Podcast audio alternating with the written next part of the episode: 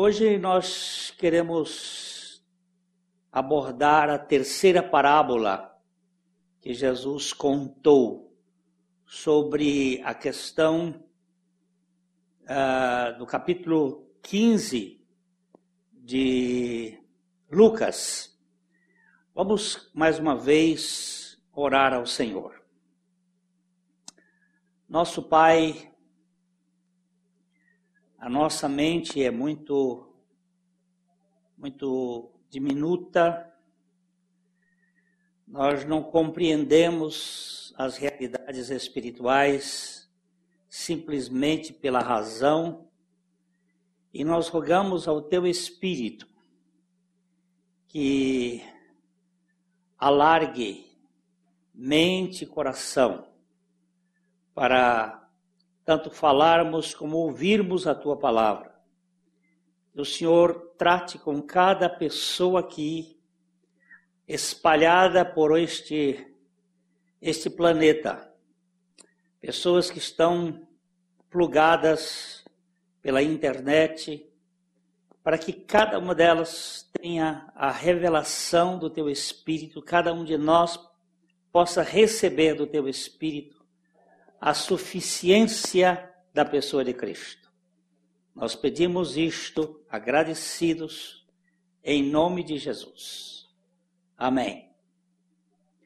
O capítulo 15 de Lucas é Jesus conta três parábolas e isto aconteceu em virtude de aproximarem-se de Jesus todos os publicanos e pecadores para o ouvir.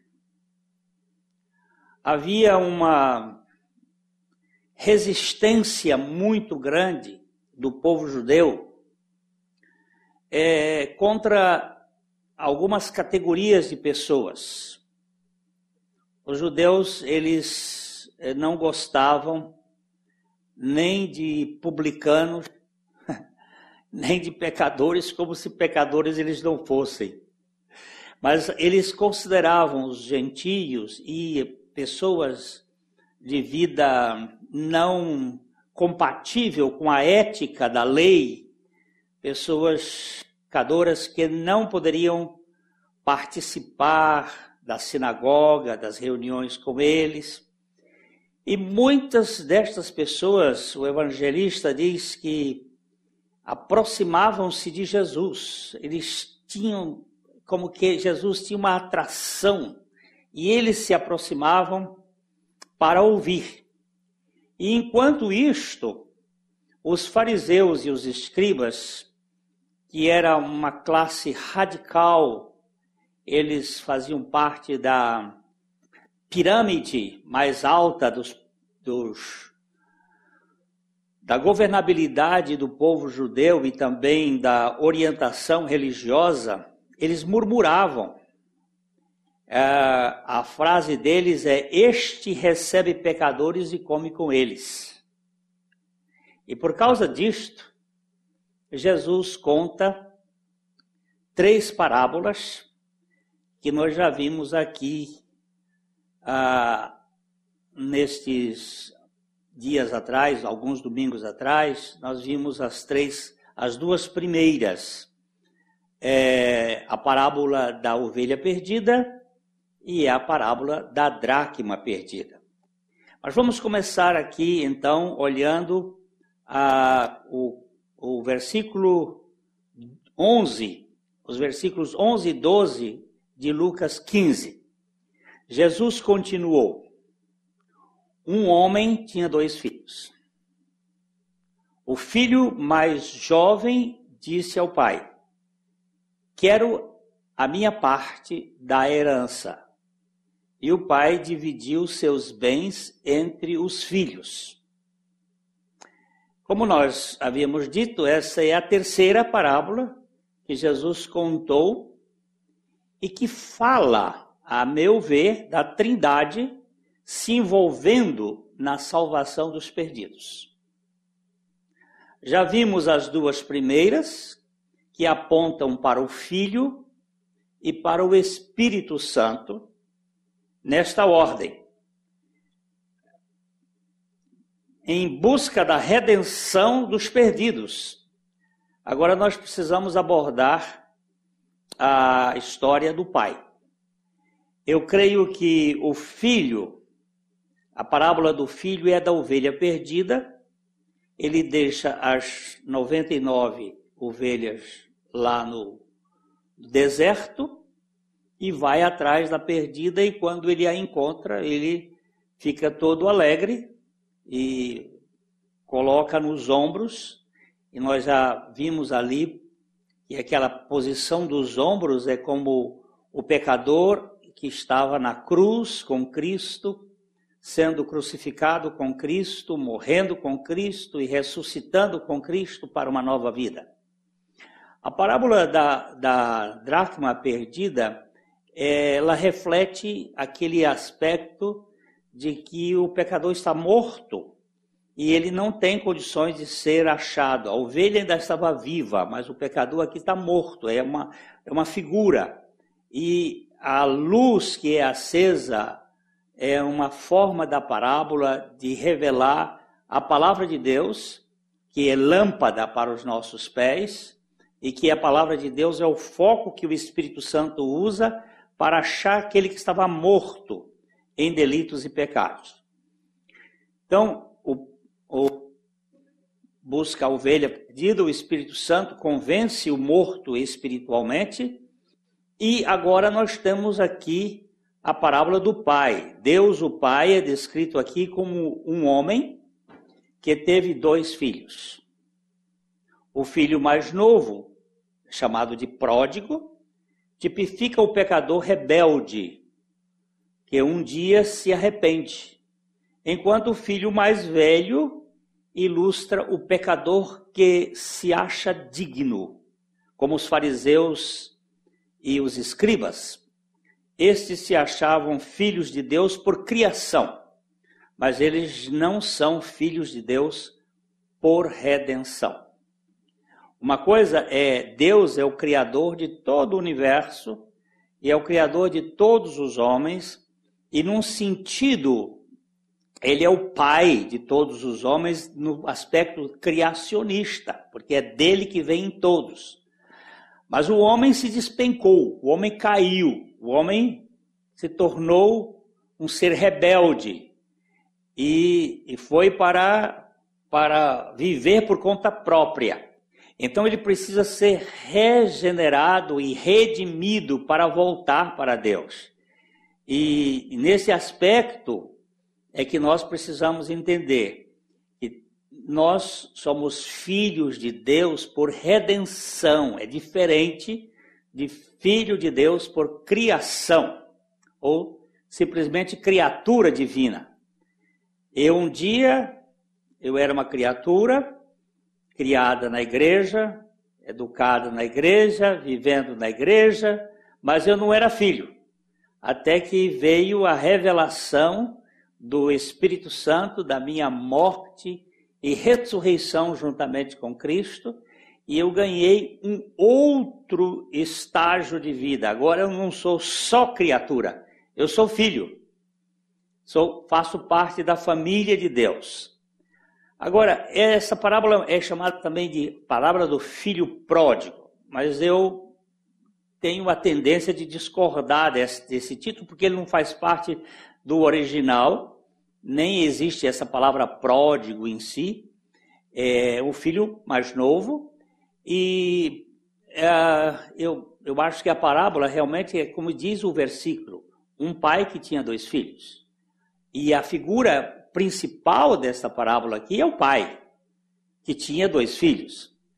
Ah, pródigo é aquele que é imprudentemente extravagante, que gasta dinheiro desperdiçando tudo.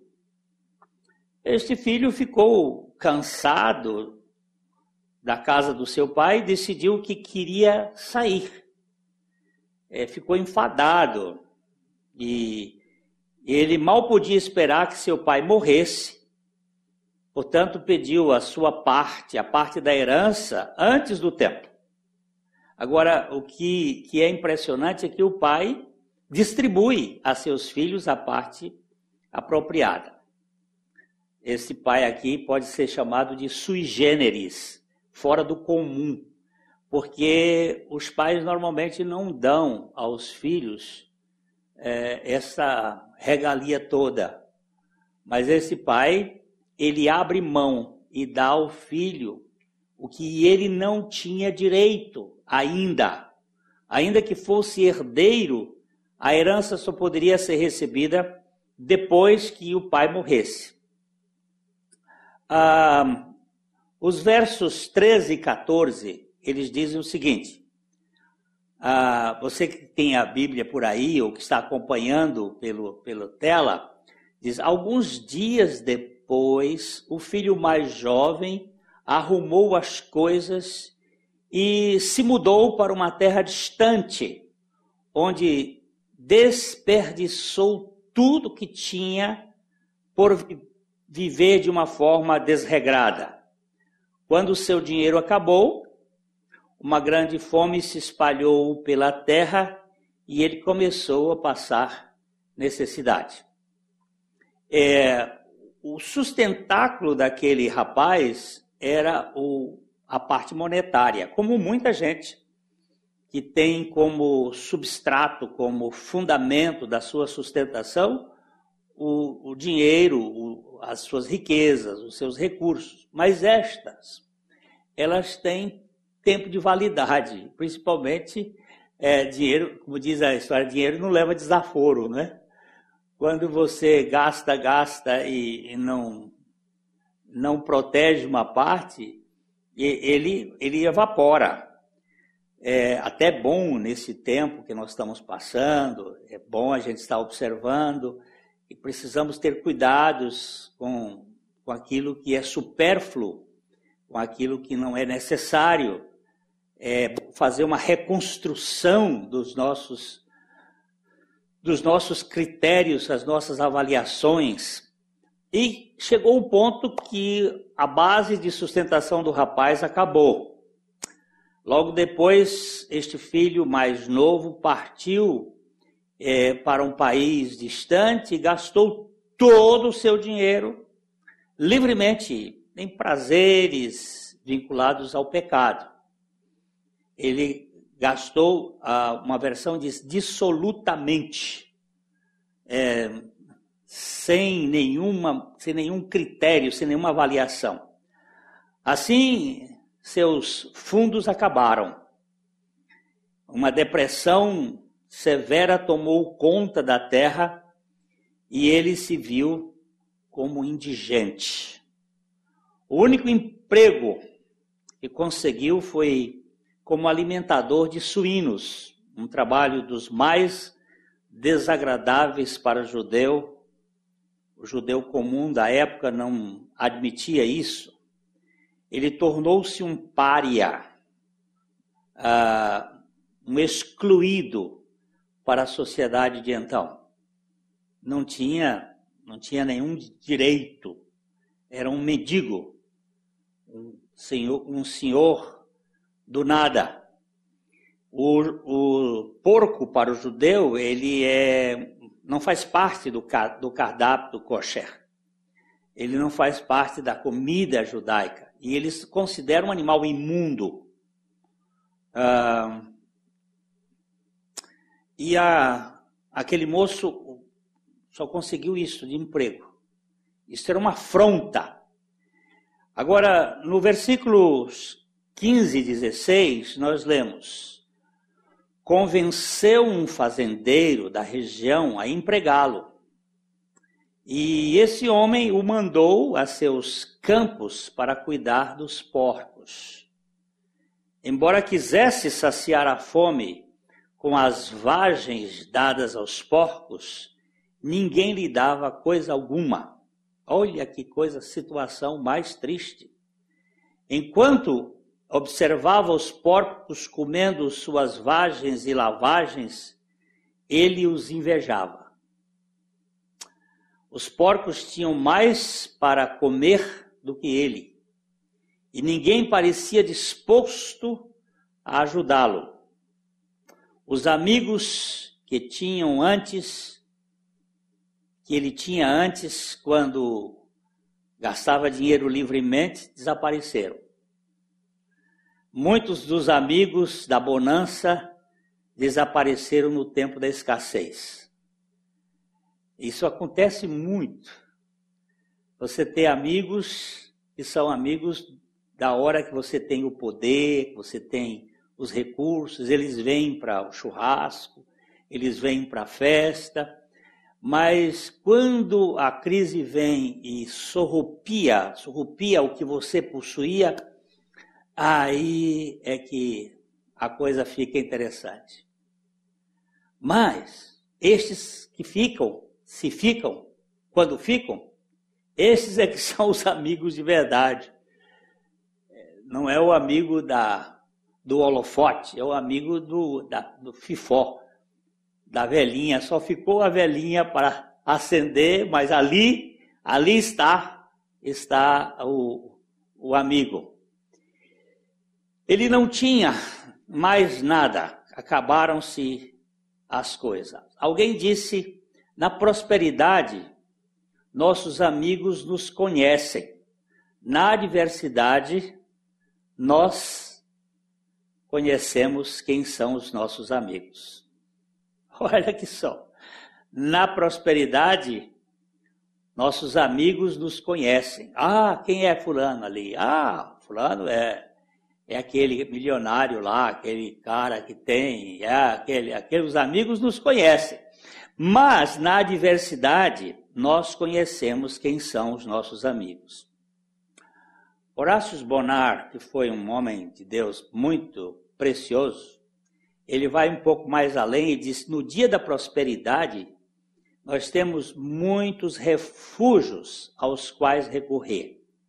No dia da adversidade, somente um. Só temos um, a casa do Pai. Só temos um lugar para recorrer. Parece que podemos concluir somente quem ama de verdade pode nos amparar. Além do que, o fim de nós mesmos pode ser o início da nossa redenção. Eu acho que aquele pai, quando dividiu a, os bens para aqueles filhos, ele sabia. O meu filho, ele, eu sei quem é ele. Ele vai já já. Ele é um pródigo, ele é um gastador, ele é um perdulário. Ele vai, ele vai chegar ao fim dele mesmo. Porque se você for ver a parábola, ela indica que o pai estava preparando o retorno do filho. E isto é porque ele sabia que o filho ia fracassar. Mas o fracasso, muitas vezes nas nossas vidas, é o lugar mais precioso para que nós possamos retornar. Se nós não chegarmos ao fim de nós mesmos, nós vamos achar que somos os, os donos da cocada preta e aí ninguém ninguém suporta a nossa altivez. A nossa altivez. A fome provocou uma crise muito grande, ela provou ser uma bênção disfarçada.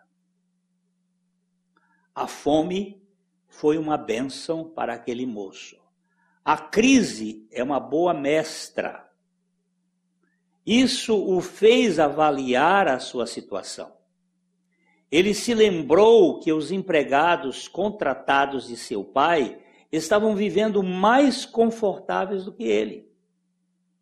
Eles tinham muita comida para comer, enquanto se encontravam, enquanto ele se encontrava morrendo de fome. Enquanto pensava nisso, decidiu fazer algo a respeito. Há uma versão que diz que ele caiu em si. Tem gente que cai na sarjeta, tem gente que cai no sofá, mas esse aqui caiu em si.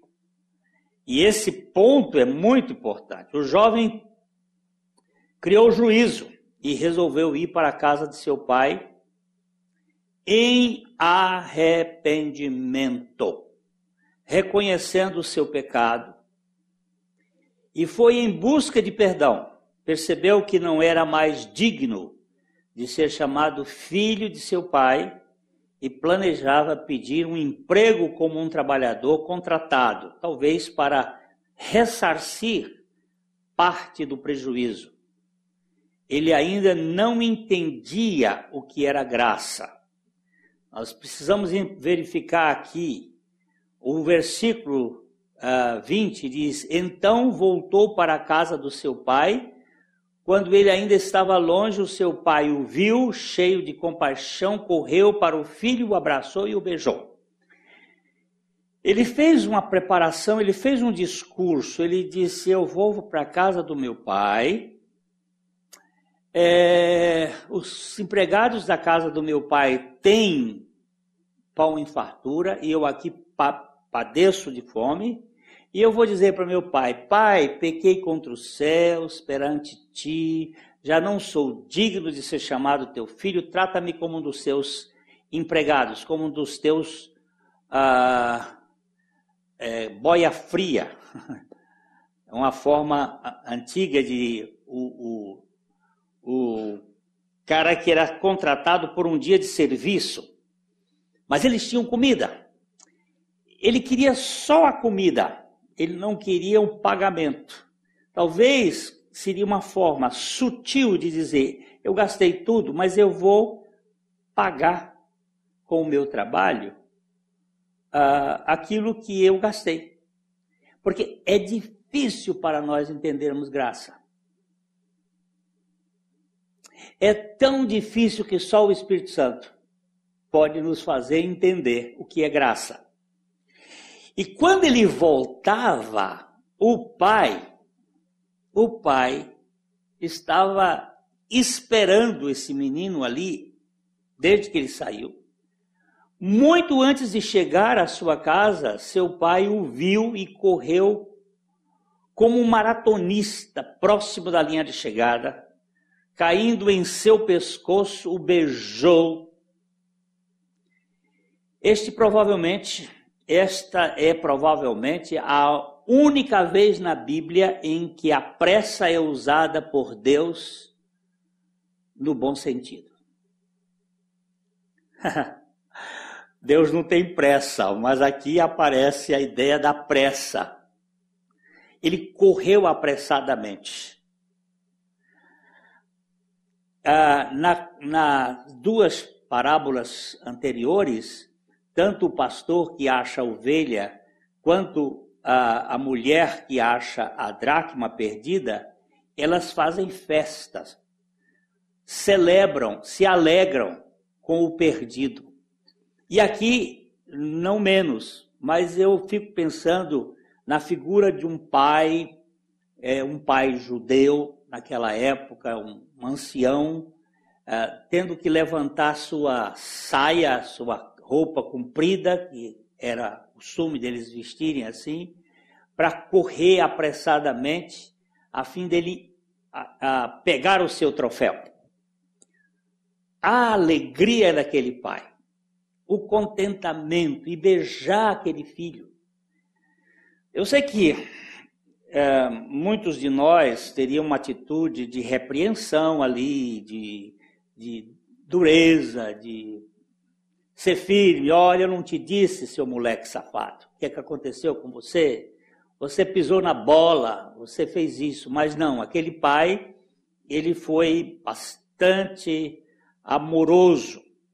Os versos de 21 a 24 dizem que o filho disse: Pai, pequei contra os céus, contra o Senhor, e não sou digno de ser chamado o seu filho. Ele ia dizer: Trata-me como um dos seus jornadeiros, e quando o pai, jornaleiros, que fazem a jornada do dia. Enquanto o pai disse: hum, hum, Você não vai ter que fazer seu discurso. Aqui não tem lugar para trabalhador na minha casa, tem lugar para filho. O pai cortou o discurso dele, o discurso que ele havia iniciado lá atrás. O pai, no entanto, disse aos servos: depressa. Ele correu com pressa e aqui de novo com pressa. Depressa, tragam a melhor roupa da casa e vistam nele. Peraí. Melhor roupa. A roupa festival que o pai preparou antes mesmo do filho voltar.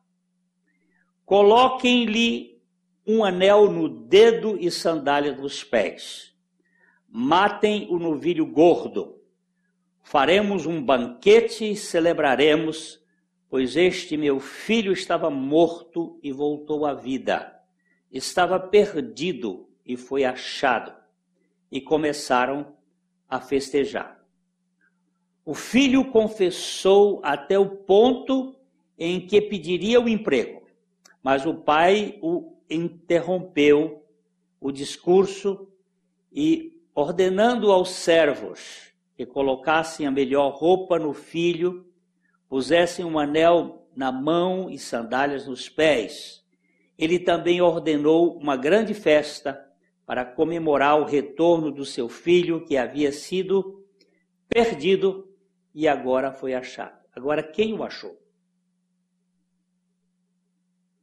Eu entendo que quem achou foi o pai, ao deixar o filho fracassar. Ele chegou ao fim de si mesmo. Ele caiu em si e o que que ele lembrou? Ele lembrou do pai. Na casa do meu pai.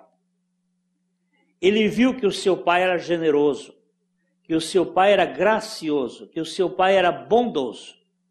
E a única lembrança dele no seu fracasso, lá no, no seu ponto mais baixo, foi do pai.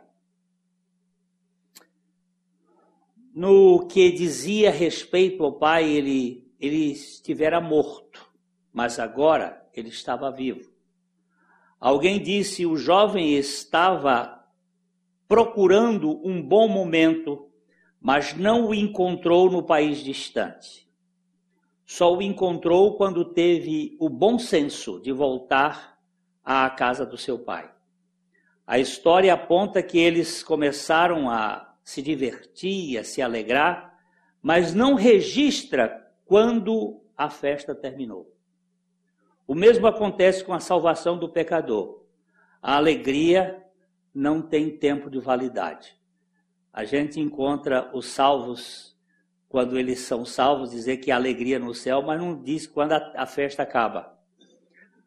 Parece que a festa é, é intiriça que nem cantiga de grilo. É uma festa contínua. Não tem ressaca.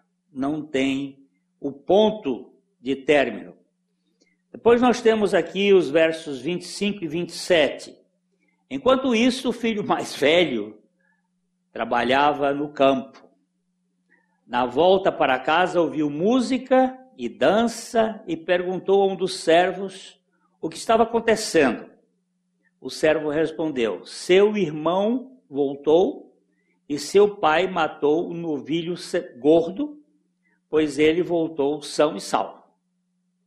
Aqui começa a guerra da religião. Um é, é desgraçado, está lá caído. O outro é cheio de mérito. Chega em casa, ouve música, ouve barulho de festa.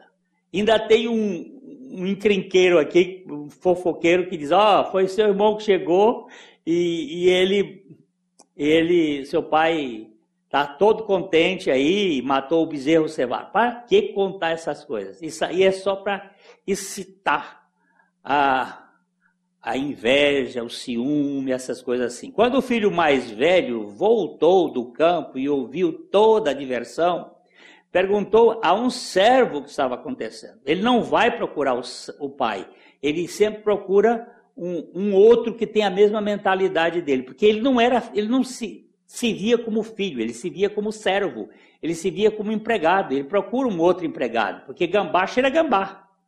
Esse é um princípio muito é, os fofoqueiros só procuram fofoqueiros e assim por diante. Eu sou a pessoa especial, ele estava dizendo assim, que merece toda a consideração. Ele ficou perplexo com a festa. Por que, que essa festa? Essa festa tinha que ser comigo. A justiça própria fica implicada com a graça e se exclui do banquete com suas lamentações. Ela não pode aceitar que o falido, o fracassado, receba a comenda, o prêmio, a medalha de honra. Não tem possibilidade, isso não é aceitável. E aqui nós temos mais um pouco os versículos 28 a 30. O irmão mais velho se irou e não quis entrar. Ah, o religioso ele se irrita com a graça. Ele não quer entrar, ele é implicante, ele é rabugento, ele é chato. Ele simplesmente só vê defeitos, ele só vê problemas, ele não consegue ver a bondade do pai. Então o filho mais velho se irou e não quis entrar. O pai saiu, é o pai. Ele era pai de um e era pai do outro. Saiu e insistiu com o filho, mas ele respondeu: Todos esses anos tenho trabalhado como um escravo para o Senhor e nunca me recusei a obedecer às suas ordens. E o Senhor nunca me deu nem mesmo um cabrito para eu festejar com os meus amigos. Mas quando este seu filho volta, este seu filho, não é meu irmão não, depois de desperdiçar, desperdiçar o seu dinheiro com prostitutas, o Senhor comemora matando o novilho. Oh, cara, se você prestar atenção, lá atrás o versículo diz que o pai repartiu os seus bens com os dois, com os filhos. Mas ele nunca se apropriou do, daquilo que o pai tinha dado. Por quê? Porque a sua mentalidade era a mentalidade de escravo, não era a mentalidade de filho. Era um escravo que tinha como objetivo servir o pai para ser não para que o pai o admirasse e não para que o pai o amasse. É a isso que muitas vezes nós encontramos no meio das igrejas pessoas que fazem com o objetivo de serem admirados e não com o objetivo de receberem o amor do Pai Celestial. Não pelo que eles fazem, mas sim pelo que eles são. Aquele moço, ele era um, uma pessoa muito ensimesmada, muito cheia de si. Ele não, não tem um mínimo critério de, de amabilidade. Esse seu filho, não meu irmão, e desperdiçou tudo, todo o dinheiro com prostitutas. Como é que ele sabe que era prostitutas? Hum? O texto não diz que foi com prostituta. Podia ser com, com jogo, podia ser com bebida, é, mas ele vai logo no pronto, com prostituta. Por quê? Porque Alguém disse, talvez fosse exatamente o pecado oculto dele, que ele guardava no seu interior, que era a prostituição. Ele não, não praticava externamente, porque tem muita gente que só vê o pecado externo, não vê o pecado interno. E até eles expõem isso na igreja, os pecados externos são visíveis, mas os pecados internos não são visíveis, eles não são tratados.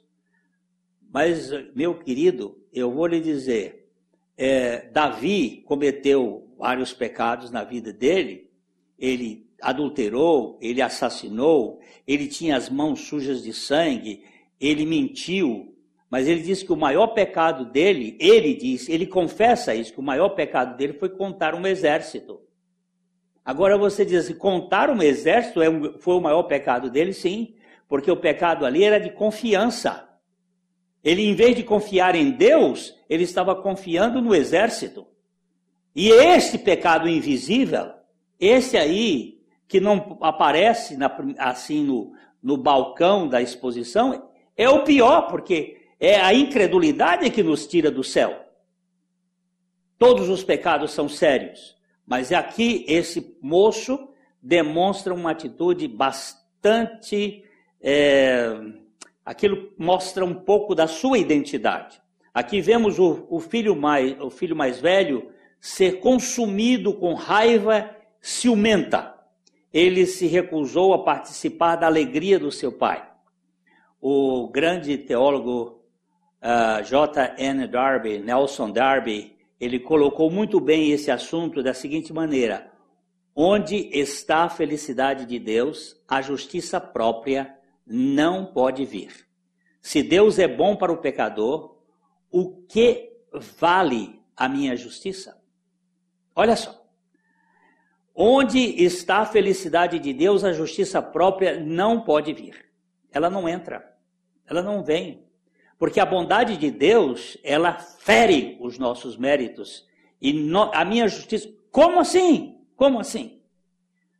Quando seu pai pediu que, que participasse das festividades, ele recusou, reclamando que o, que o pai nunca havia recompensado por seu fiel serviço e obediência a ele nunca fora dado uh, nem mesmo um bode, para não falar de um bezerro gordo.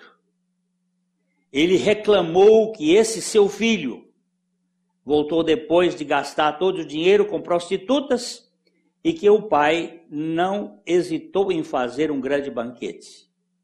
Observa que ele disse: Esse seu filho e não meu irmão. Ele não o considerava como irmão. Era muito intransigente. Outra coisa interessante no texto, ele disse que o pai havia, uh, que o irmão havia gasto com prostituta. E aí, como nós vimos aqui, como é que ele sabia disso? A narrativa não disse isso. Então, possivelmente, esta era a coisa que estava nele. Eu sempre julgo os outros melhor com aquilo que eu sou capaz de fazer. É, vamos agora olhar os versículos 31 e 32. O pai lhe respondeu: Meu filho, meu filho. Ele não disse meu servo. O pai não ouvia como servo. Meu filho, você está sempre comigo e tudo que eu tenho é seu não é do irmão mais, já deu o irmão, mas nós precisamos agora restaurar esse caído. Mas tínhamos de comemorar esse dia feliz, pois seu irmão estava morto, seu irmão, não meu filho, seu irmão. O pai empurra para ele compreender. Estava morto e voltou à vida, estava perdido e foi achado. A resposta do pai indica que há alegria relacionada à restauração do perdido, enquanto o filho obstinado, ingrato e inconciliado não produz motivo para a comemoração. O filho mais velho é a imagem clara dos escribas e fariseus que se ressentem de Deus mostrar misericórdia aos pecadores ultrajantes. No modo de pensar deles, Deus não é justo, pois eles o serviram fielmente, nunca transgrediram os seus mandamentos, no entanto, nunca foram devidamente recompensados por tudo isso. Olha como nós precisamos ser tratados com este assunto porque muitas vezes nos sentimos feridos, baguados, porque nunca fomos aplaudidos, reconhecidos ou bajulados nesse naquele assunto. Eu preciso ser tratado com a cruz nesse assunto para que eu seja liberto das minhas tendências de singularidade, de especialidade, de ser melhor. A verdade é que eles eram hipócritas religiosos e pecadores culpados, sim. O orgulho os cegou, mantendo-os distantes do Pai, sem perceber a bênção, bênção após bênção sobre eles. se eles estivessem dispostos a se arrepender e reconhecer seus pecados de orgulho, de presunção, de soberba, o coração do pai teria ficado satisfeito e eles também teriam sido a causa de uma grande celebração. O pior tipo para se conviver neste mundo é o religioso justão. É, é terrível. Arrependimento, meus irmãos, não é só do que nós fizemos, é do que nós somos. É uma mudança de mentalidade. A palavra no original, metanoia, significa uma mente transformada. Em vez de ser essa mente voltada para nós, é uma mente voltada para Deus e a sua graça. Essas três parábolas, elas, as parábolas da ovelha perdida, da dracma perdida e dos irmãos perdidos, falam da obra perfeita da Trindade salvando pecadores. Eu não, volto a dizer aqui, eu não, não priorizo o irmão mais novo como foco dessa parábola. O foco é o pai que trata com dois filhos. O, o, o filho mais novo e o filho mais velho. O mais novo perdido no mundo e o mais velho perdido na religião. O mais novo perdido na imoralidade e o mais velho por perdido na moralidade. Ele chegava a fazer da moralidade o seu ídolo. E o risco, qual é o mais perigoso aqui? O, o, o cara que se acha o bom. É mais fácil as prostitutas chegarem no reino dos céus, Jesus disse isso, do que os escribas e fariseus, porque eles não vão pelo caminho da redenção, eles vão pelo caminho da legalidade, da moralidade, da justiça própria. Não que esta, essas coisas não sejam importantes, a justiça de Deus tem que se cumprir em nós e nós somos pessoas que vivem a lei por meio de Cristo e não essa atitude de fazer com que eu me torne especial.